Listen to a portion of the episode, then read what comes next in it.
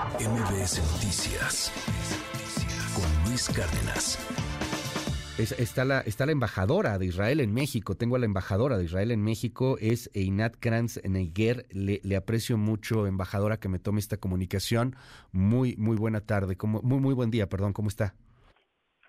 Buen día, buen día, muchas gracias. Eh, estoy triste, preocupada, pero aquí trabajando y haciendo lo que hay que hacer. Muchas gracias. ¿Qué, nos puede decir de todo esto que ha estado ocurriendo? Eh, sabemos que, bueno, pues hay, hay una gran tensión y también que hay una gran comunidad de, de Israel aquí en México, de israelíes aquí en, en México. ¿Qué, ¿Qué, puede decirle a, a, todos los que pues nos escuchan en estos momentos? Buenos días, eh, Luis, de nuevo. Eh, gracias por invitarme. Eh, la situación eh, es muy grave, estamos en estado de guerra ataques eh, de misiles y cohetes que no paran, eh, como ustedes, eh, como dijo Ana Beris, que, que oí antes grabada hablando, y le reconocí la voz.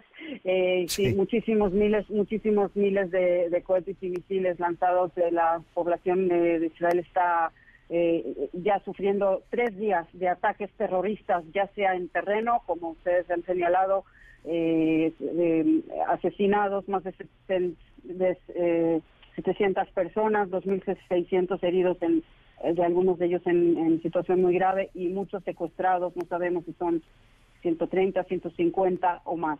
Aparte de eso, obviamente, eh, ataques de misiles a todo el Estado de Israel, la gente está corriendo constantemente a los refugios.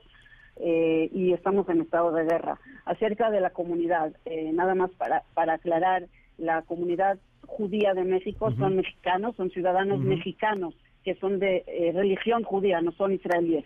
También, obviamente, hay algunos ciudadanos israelíes viviendo en México y ciudadanos mexicanos con ciudadanía israelí viviendo en Israel, pero no es la comunidad. La comunidad es, son, es de mexicanos que son de religión judía.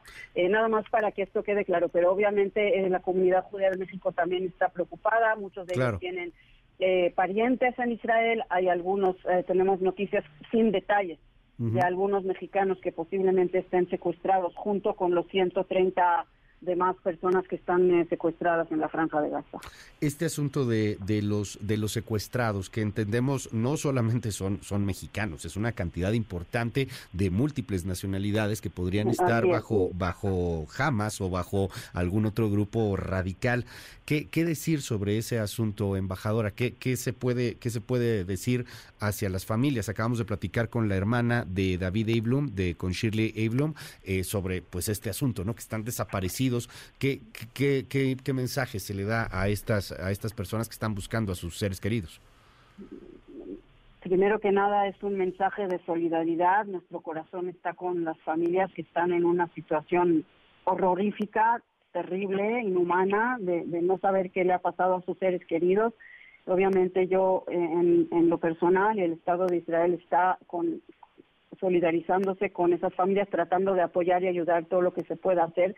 Lamentablemente, jamás es una organización terrorista cruel y brutal. No están pasando información sobre las personas que están en sus manos y su situación. Se está tratando de entender qué pasa, cuántas personas son y quiénes son. Como usted bien ha dicho, Luis, son de diferentes nacionalidades.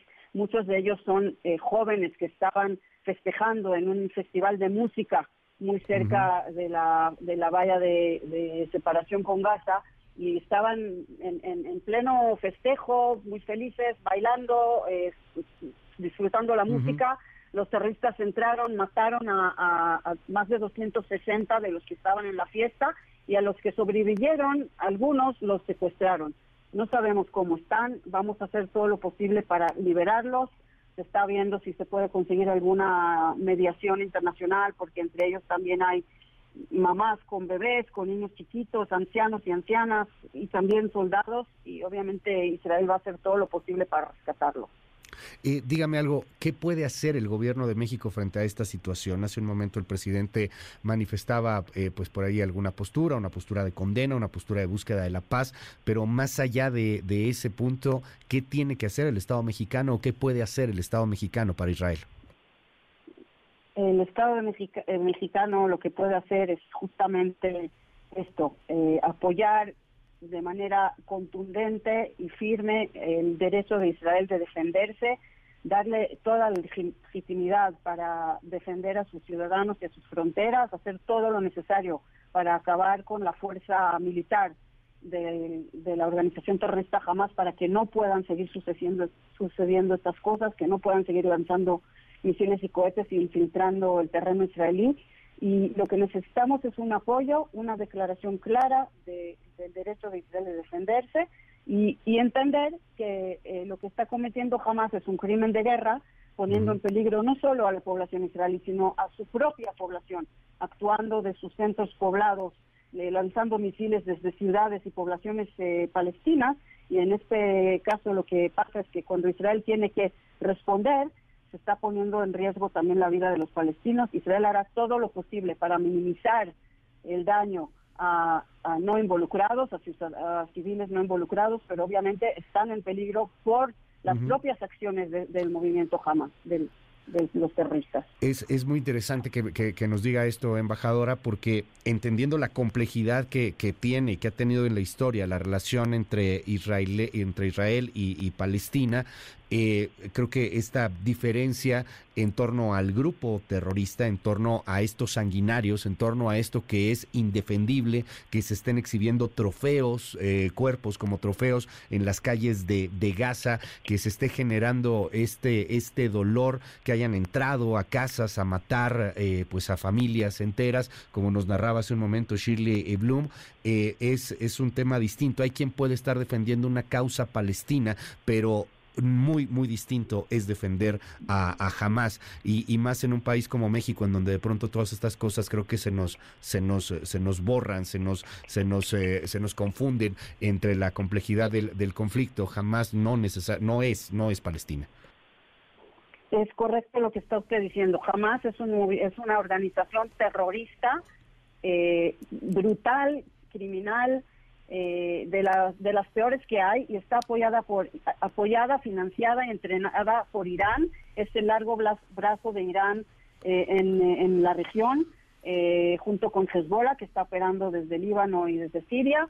Y, y, de hecho hay que hay que exactamente recordar eso de que los palestinos el pueblo palestino los civiles no involucrados no son el enemigo de Israel ellos no son nuestro enemigo nuestro enemigo es jamás el movimiento terrorista, los terroristas son nuestros enemigos. Pero cuando los enemigos se mezclan en la población civil, eso eh, eh, causa un peligro muy grande para los no involucrados. Y obviamente la Autoridad Nacional Palestina, eh, con la cual tenemos algunos acuerdos, y, sus, y sus ciudadanos civiles no, no involucrados, no tendrían que ser parte de esto. Pero los, los terroristas de Hamas los meten al conflicto es la embajadora Inat Kranz Neiger. Le aprecio mucho que me haya tomado esta comunicación aquí en MBS Noticias, embajadora, y estamos al habla si nos da oportunidad. Abierto el micrófono para, cualquier cosa. Eh, estoy a su disposición en cuanto necesiten. Muchísimas gracias, Luis. Buen día. Gracias a ustedes, la embajadora de Israel en México. MBS Noticias con Luis Cárdenas.